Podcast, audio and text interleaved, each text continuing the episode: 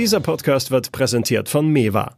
Das Textilsharing-Unternehmen stellt seinen Kunden Berufskleidung, Putztücher und weitere Produkte zur Verfügung, ohne sie kaufen zu müssen.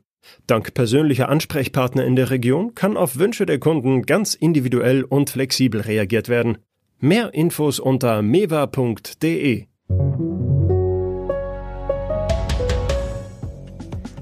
Ausbau des öffentlichen Nahverkehrs, dafür weniger Autos und mehr Fahrräder und Fußgänger. So stellen sich Experten eine klimafreundliche Mobilität in der Zukunft vor.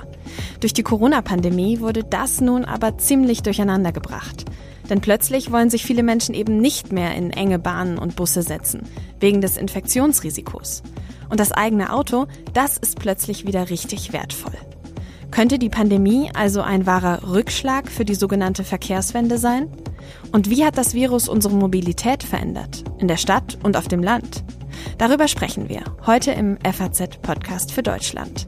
Es ist Dienstag, der 20. Oktober 2020 und ich bin Tami Holderried. Schön, dass Sie dabei sind. Corona hat unser Leben verändert. Auch die Art, wie wir uns im öffentlichen Raum bewegen, wie wir von einem Ort zum nächsten kommen.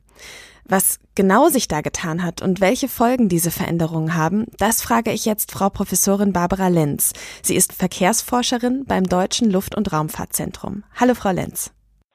Hallo, guten Tag, Frau Hodderit. Frau Lenz, vielleicht zu Beginn, da müssen wir kurz mal drüber sprechen. Was macht eine Verkehrsforscherin denn genau? Ich glaube, da können sich viele Leute nicht so viel drunter vorstellen. Ja, die sind auch nicht alle gleich, die Verkehrsforscherinnen und Verkehrsforscher. Das, was wir tun bei mir am Institut, äh, wir gucken uns an, was sind denn die Entwicklungstrends im Verkehr, äh, welche Bedürfnisse, welche Bedarfe haben Menschen, aber auch haben Unternehmen, wenn es um den Gütertransport geht, heute und in der Zukunft und wie können wir diese Verkehre nachhaltig gestalten. Mhm. Dann schauen wir uns tatsächlich doch mal die aktuellen Entwicklungen an. Denn diese Forschungsgegenstände, von denen Sie jetzt gerade gesprochen haben, die haben sich ja wahrscheinlich durch Corona ziemlich verändert, zum Beispiel unser Mobilitätsverhalten. Gibt es denn Entwicklungen, die Sie dahingehend überrascht haben in den letzten Monaten? Ja, also es gibt eine Entwicklung, die uns wirklich überrascht hat. Das ist das Thema Homeoffice. Was im Grunde genommen absehbar war, war die Tatsache, dass die Leute einfach weniger unterwegs sind ähm, wenn sie nicht mehr ins Kino können, nicht mehr ins Restaurant können, wenn sie sich nicht mehr mit anderen Leuten treffen sollen auf Partys, dann gibt es auch gar nicht mehr dieses Bedürfnis, um aus dem Haus zu gehen. Das heißt, der Verkehr insgesamt wird weniger. Mhm. Sie können nicht mehr so viel reisen, also äh, sind die, sind die Wege, die wir machen, auch nicht mehr so weit weg. Und was sich verändert hat, aber ein bisschen war das auch absehbar, die Leute fühlen sich jetzt viel wohler, wenn sie allein in einem Verkehrsmittel unterwegs sind, also zum Beispiel auf dem Fahrrad, aber auch vor allem im Auto. Das heißt, der öffentliche Verkehr ist jetzt nicht mehr so das große Wunschverkehrsmittel in diesen Zeiten. Jetzt haben Sie gerade schon das Fahrrad angesprochen. Das war ja vor allem im Frühling und im Sommer das Verkehrsmittel der Pandemie. In vielen Städten wurden auch spontan Pop-up-Radwege installiert. Ist das denn eine nachhaltige Entwicklung? Naja, was wir gesehen haben, also wir haben Befragungen gemacht zur Hochzeit der Pandemie und dann auch, als es wieder Lockerungen gab. Und was wir da gesehen haben, ist, dass eigentlich vor allem diejenigen aufs Fahrrad umgestiegen sind, die vorher schon Fahrrad gefahren mhm. sind. Also vielleicht im Wechsel mit dem Auto oder mit dem öffentlichen Verkehr, aber die dieses Verkehrsmittel Fahrrad einfach vorher, vor der Pandemie schon genutzt haben. Es ist keineswegs so, dass jetzt viele Leute quasi spontan ähm, auf das Fahrrad umgestiegen wären, ohne das vorher schon mal in der Hand oder unterm, ja, unterm gehabt zu haben. Jetzt haben Sie aber gerade auch gesagt, dass äh, den Menschen unwohl ist, wenn sie an den ÖPNV denken. Das heißt, was haben die Menschen gemacht, die jetzt vorher noch nicht Fahrrad sind, gefahren sind? Die sind, also die sind vor allem ins Auto umgestiegen. Mhm. Äh, das, was wir sehen, ist, dass das Auto jetzt das äh, Verkehrsmittel ist, in dem sich die Menschen wirklich wohlfühlen, weil sie in ihren quasi eigenen vier Wänden sind, weil sie alleine sind und nicht diesen äh, zwangsläufigen Kontakt mit anderen haben, den sie im öffentlichen Verkehr eben haben. Was bedeutet das denn für die Städte, wenn jetzt tatsächlich wieder mehr Menschen aufs Auto umsteigen? Naja, also das, das Ganze hält sich so lange im Rahmen, wie wir insgesamt weniger Verkehr haben, dadurch, dass eben viele, viele Möglichkeiten gar nicht mehr vorhanden sind mhm. jetzt im Moment, um auszugehen. Insgesamt aber bedeutet das, dass wir ja zurückfallen in diesen motorisierten, diese Situation des motorisierten Individualverkehrs. Und äh, wir haben in den öffentlichen Verkehren im März, April, auch noch Anfang Mai einen Rückgang um bis zu 30 Prozent der Fahrgäste gehabt. Im ländlichen Raum war es noch äh, schwieriger. Und viele von denen sind eben nicht nur zu Hause geblieben, sind, sondern sind dann ins Auto gestiegen. Und dass diese Situation, die wir davor hatten, dass eben gerade in den größeren Städten viele Menschen mit dem öffentlichen Verkehr gefahren sind und dadurch die Straßen entlastet haben, die müssen wir erst wieder zurückgewinnen. Ist der ÖPNV dann sozusagen der Verlierer dieser Pandemie? Im Moment ja. Im Moment ja. Also wir waren uns vor der Pandemie alle einig, der ÖPNV, das ist das Rückgrat für den nachhaltigen Verkehr in den Städten. Äh, einfach auch deshalb, weil sie mit dem ÖPNV größere Strecken innerhalb der Stadt oder in die Stadt hinein zurücklegen können. Und wenn jetzt der ÖPNV eben nicht mehr genutzt wird aus Pandemiegründen, dann muss der erstmal wieder in diese alte Situation zurückkommen und dann aber noch zusätzlich zulegen. Mhm. Die Frage ist ja auch, wann es eine alte Situation, wie Sie gerade gesagt haben, überhaupt wieder geben wird. Denn viele mhm. Experten gehen ja auch davon aus, dass wir unser Verhalten vielleicht sogar langfristig auf Pandemien einstellen müssen und die Menschen dann vielleicht auch langfristig ein größeres Bedürfnis nach Abstand und Hygienemaßnahmen haben. Müsste sich der ÖPNV vielleicht auch langfristig dahingehend, dahingehend verändern, also pandemiesicher werden sozusagen? Das tut er, das tut er auf jeden Fall jetzt schon. Mhm. Also zum einen durch äh, Reinigungsmaßnahmen, zum anderen dadurch, dass man über die Belüftung von Wageninnerem äh, nachdenkt, egal ob das jetzt ein Zug oder ein Bus ist. Äh, und auch die Anordnung der Sitzplätze könnte sich möglicherweise zumindest mittelfristig ändern. Aber Sie müssen halt auch bedenken, im Moment haben die öffentlichen Nahverkehrsbetreiber einfach ihren Fuhrpark. Den kann man nicht von heute auf morgen auswechseln. Mhm. Zum einen gibt es gar nicht so viele neue Fahrzeuge, das muss auch zum Teil erst entwickelt werden. Und zum anderen kostet das ja auch eine, eine Unmenge an Geld. Wir haben schon darüber gesprochen, was diese Entwicklungen jetzt für die Städte bedeuten, also mehr Individualverkehr und vor allem mehr Autos.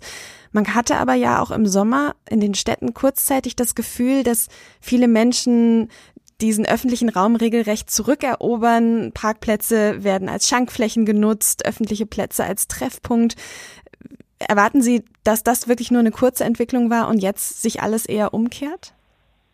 Nein, das war eigentlich ähm, ähm, eine sehr schöne Gelegenheit, um, ich will jetzt nicht sagen durch die Hintertür, aber quasi öffentlich akzeptiert, ähm, Raum im, also ein Teil des öffentlichen Raumes anders zu nutzen als bisher. Es gibt Städte, die haben eine ganze Menge Parkplätze in sogenannte Parkplätze umgewandelt, also Sitzplätze vor allem für die Gastronomie, aber auch zum Verweilen.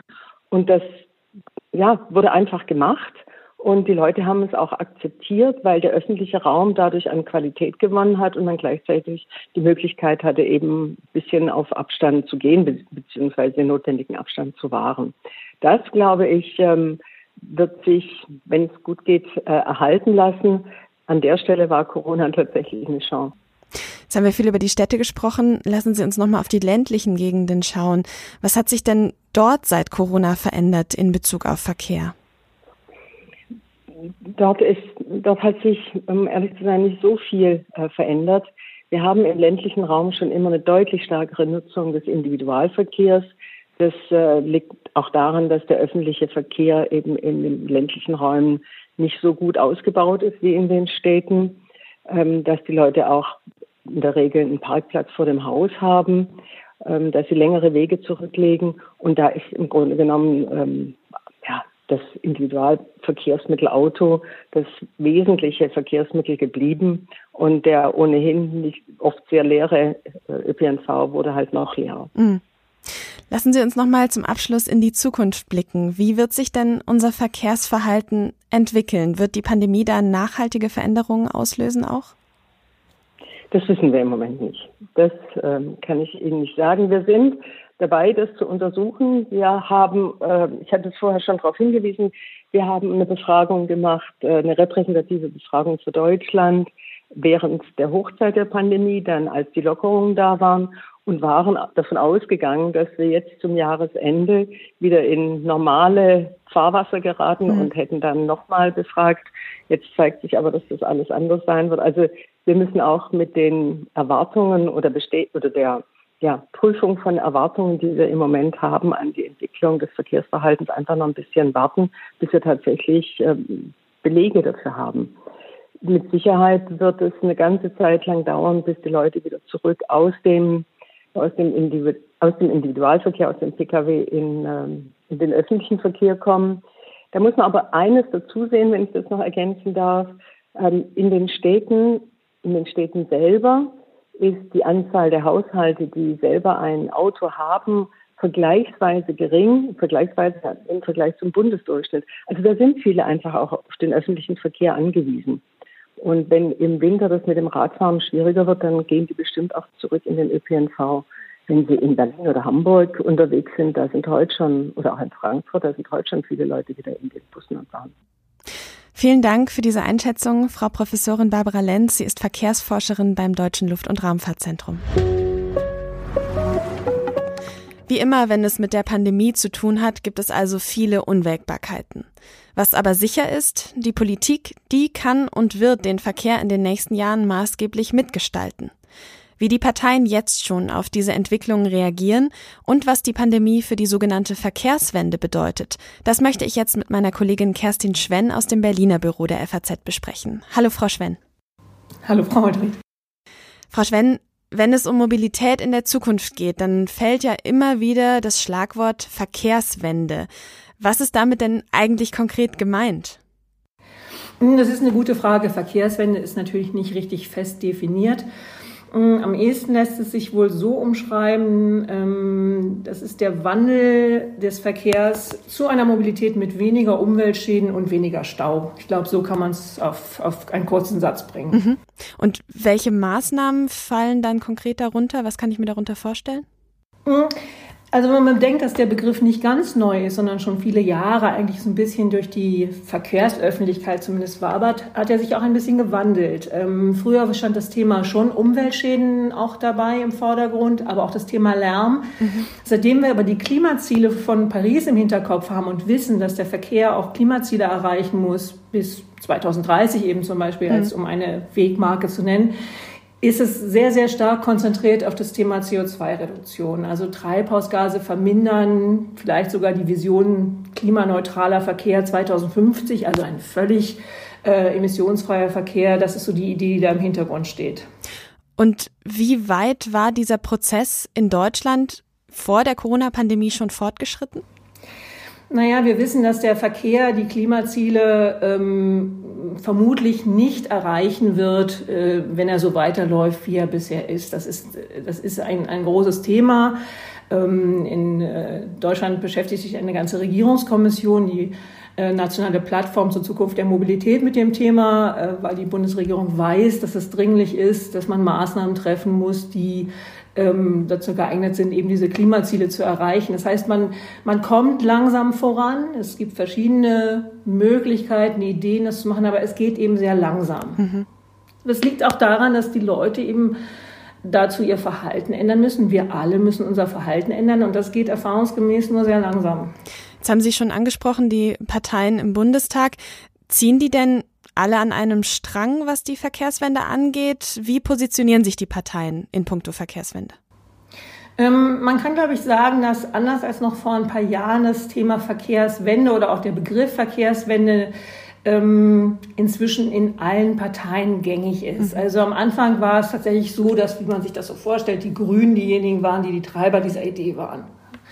Ähm, inzwischen hat sich, glaube ich, wirklich in allen Parteien durchgesetzt, dass eine Verkehrswende nötig ist, also ein klimaschonender Verkehr. Mhm. Das ist, glaube ich, klar. Aber natürlich sind die, äh, sind die Maßnahmen, die getroffen werden sollen oder der, die, die, die, das Ausmaß an Einschränkungen, das man der Bevölkerung damit zumutet, ähm, die Ideen darüber sind sehr unterschiedlich. Und da gehen die Wege auch sehr stark auseinander. Also Verkehrswende heißt bei der Union oder bei der FDP nicht dasselbe wie bei den Grünen. Mhm.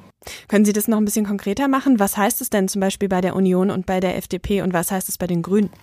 Also wenn ich mal so anfangen darf, bei der Union war die Diskussion in den letzten Jahren ja auch immer wieder dadurch geprägt, dass der Verkehrsminister Andreas Scheuer gesagt hat, Verkehrswende, den Begriff lehne ich ab, weil Wende heißt zurück und ich will mhm. nicht zurück, ich will nach vorne.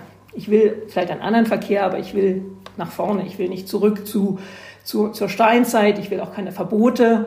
Ich will, dass die Leute weiter mobil sein können. Das ist das, was die eher konservative, konservativen Parteien auch sich auf die, auf die Fahne geschrieben haben. Bei den Grünen ist es anders. Die Grünen ähm, sagen seit jeher äh, mehr Fahrrad, mehr Fußwege, mehr öffentlicher Verkehr.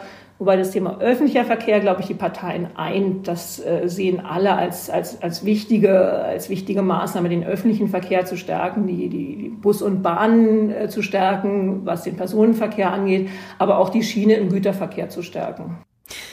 Das war alles vor Corona. Jetzt haben wir aber die Corona-Pandemie. Wie hat die denn diese Verkehrswende beeinflusst? Ja, das ist natürlich sehr, sehr tiefgreifend gewesen, was da jetzt in den letzten Monaten passiert ist. Ähm, vor allen Dingen, ähm, was die Auswirkungen für den öffentlichen Verkehr angeht. Also wenn wir uns zurückerinnern, äh, während des Lockdowns im äh, März, Ende März, Anfang April bis Mai war es also so, dass die, die Passagierzahlen in den Bussen und Bahnen total nach unten gegangen sind. Also die waren plötzlich nur noch 15 Prozent der eigentlichen Auslastung äh, da und äh, keiner mochte mehr äh, Bus und Bahn mhm. fahren, weil man einfach nicht wusste, steckt man sich sofort an, äh, was passiert. Jetzt inzwischen haben wir die Maskenpflicht in den öffentlichen Verkehrsmitteln. Ähm, das hat die Lage ein wenig entspannt. Ähm, aber natürlich sind die Zahlen nicht so wie vorher. Die Leute sind doch umgestiegen und zwar zum einen umgestiegen eben aufs eigene Auto wieder, weil sie sich da drin sicher fühlen und zum anderen umgestiegen aufs Fahrrad. Nun muss man schauen, wie diese sehr gegensätzlichen Entwicklungen, die natürlich auch für das Thema Verkehrswende und Klimaschutz sehr unterschiedlich zu bewerten mhm. sind, mehr Auto eher schwierig, mehr Fahrrad eher gut, wie sich das entwickelt. Wir kommen jetzt in den Herbst ähm, kältere Temperaturen, es wird nasser, es liegen Blätter auf der Straße, es kommt vielleicht irgendwann Schnee und Eis, dann werden die Leute vielleicht doch nicht Fahrrad fahren, sondern noch mehr aufs Auto umsteigen. Das muss man ein bisschen, ein bisschen beobachten. Also kann man gar nicht so eindeutig sagen, ob die Corona-Pandemie gut oder schlecht für die Verkehrswende war oder ist? Ähm, die hat sicherlich einfach sehr unterschiedliche Auswirkungen. Die hat äh, positive Auswirkungen, weil die Leute gemerkt haben, wir können kurze Wege tatsächlich auch zu Fuß oder mit dem Fahrrad zurücklegen. Ja, aus Klimaschutzaspekten ist das natürlich sehr gut. Aber es gibt eben auch wirklich Leute, die sagen, ich fühle mich nur sicher im Auto, ich möchte die Flexibilität des Autos haben. Für den öffentlichen Verkehr, also für die öffentlichen Verkehrsunternehmen, die Nahverkehrsbetriebe in den, in den Kommunen, aber auch für die Deutsche Bahn zum Beispiel, ist das natürlich eine sehr problematische Entwicklung, weil die unglaubliche Einnahmeverluste hinnehmen müssen durch die, durch die Pandemie-Einschränkungen, was eigentlich dazu führen müsste, dass die ihren, ihre, ihr Angebot einschränken. Mhm. Das wiederum ist natürlich nicht gut für den, für den Nutzer. Der Nutzer möchte weiterhin seine Flexibilität auch im öffentlichen Verkehr haben. Der möchte, dass der Bus regelmäßig fährt, dass die Bahn regelmäßig und oft fährt. Mm, das ist schwierig aufrechtzuerhalten. Deshalb da hat die Bundesregierung schon sehr viel Geld jetzt locker gemacht, um da die Defizite auszugleichen. Das wäre genau meine nächste Frage gewesen. Wie reagiert denn die Politik auf diese aktuellen Herausforderungen, was die Verkehrspolitik angeht. Also eben zum Beispiel, dass der ÖPNV so eine Durststrecke hat oder auch immer mehr Leute aufs Auto umsteigen. Ja, der, die Bundesregierung und die Länder haben einen Schutzschirm für den öffentlichen Nahverkehr aufgespannt. Das sind also 2,5 Milliarden jeweils von Bund und auch von den Ländern in diesem Jahr. Damit sollen also die Defizite ausgeglichen werden. 5 Milliarden, immerhin sehr viel. Nächstes Jahr wird man auch Geld brauchen, das ist noch nicht beziffert, aber die Länderverkehrsministerkonferenz letzte Woche hat schon gesagt, wir werden da wieder einen Schutzschirm aufspannen müssen. Es kostet also sehr viel Geld. Bei der Deutschen Bahn ist es ähnlich. Ähm, die Zahlen sind schwierig. Gerade jetzt, äh, die Bundesregierung sagt, vermeiden Sie unnötige Reisen. Die Bundeskanzlerin hat in ihrem Podcast letzten Samstag gesagt, vermeiden Sie irgendwie vor die Tür zu gehen, wenn es irgendwie geht. Das merkt die Bahn, die Deutsche Bahn sehr stark. Die Zahlen, die Buchungen im privaten Reiseverkehr sind in den letzten zwei, drei Wochen eingebrochen, hört man aus, dem, aus der Bahn. Der Geschäftsreiseverkehr hatte sich ohnehin nie erholt, aber der Privatreiseverkehr hatte sich erholt. Das geht jetzt auch wieder nach unten. Die Deutsche Bahn braucht auch viel Geld. Da geht es jetzt um eine Eigenkapitalaufstockung um 5 Milliarden Euro für dieses Jahr. Das liegt gerade bei der EU-Kommission in Brüssel, denn es ist ähm, eine Beihilfefrage. Haben sich denn jetzt im Laufe der Pandemie auch politische Positionen in Bezug auf die Verkehrswende vielleicht geändert? Hat das was losgetreten? Das muss man, glaube ich, mal abwarten. Ähm, ich glaube, bei es bleibt immer noch die im Hintergrund die sehr starke Meinung, dass man bei den konservativen Parteien, sage ich mal, dass man die Leute nicht bevormunden möchte. Dass man sagt, wenn ihr das Auto weiter nutzen möchtet, nutzt es.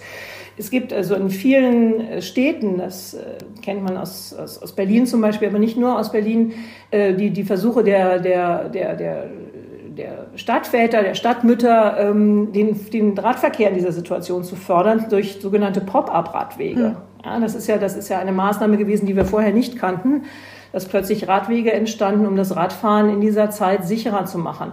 Aber das ist natürlich eine sehr zweischneidige Geschichte, denn äh, da wird ohne größere Planung werden gelbe Striche auf die äh, Straßen gemalt und ähm, äh, ohne, ohne größere Planung wird versucht, da sozusagen ein Verkehrsmittel zu bevorzugen. Alle anderen Autos, auch Busse, haben plötzlich große Schwierigkeiten. Also das ist sicherlich kein besonders guter Weg, ähm, die Neuverteilung des öffentlichen Raums vorzunehmen. Da muss man, glaube ich, mit mehr Planung rangehen, da muss man auch mit mehr Bürgerbeteiligung rangehen.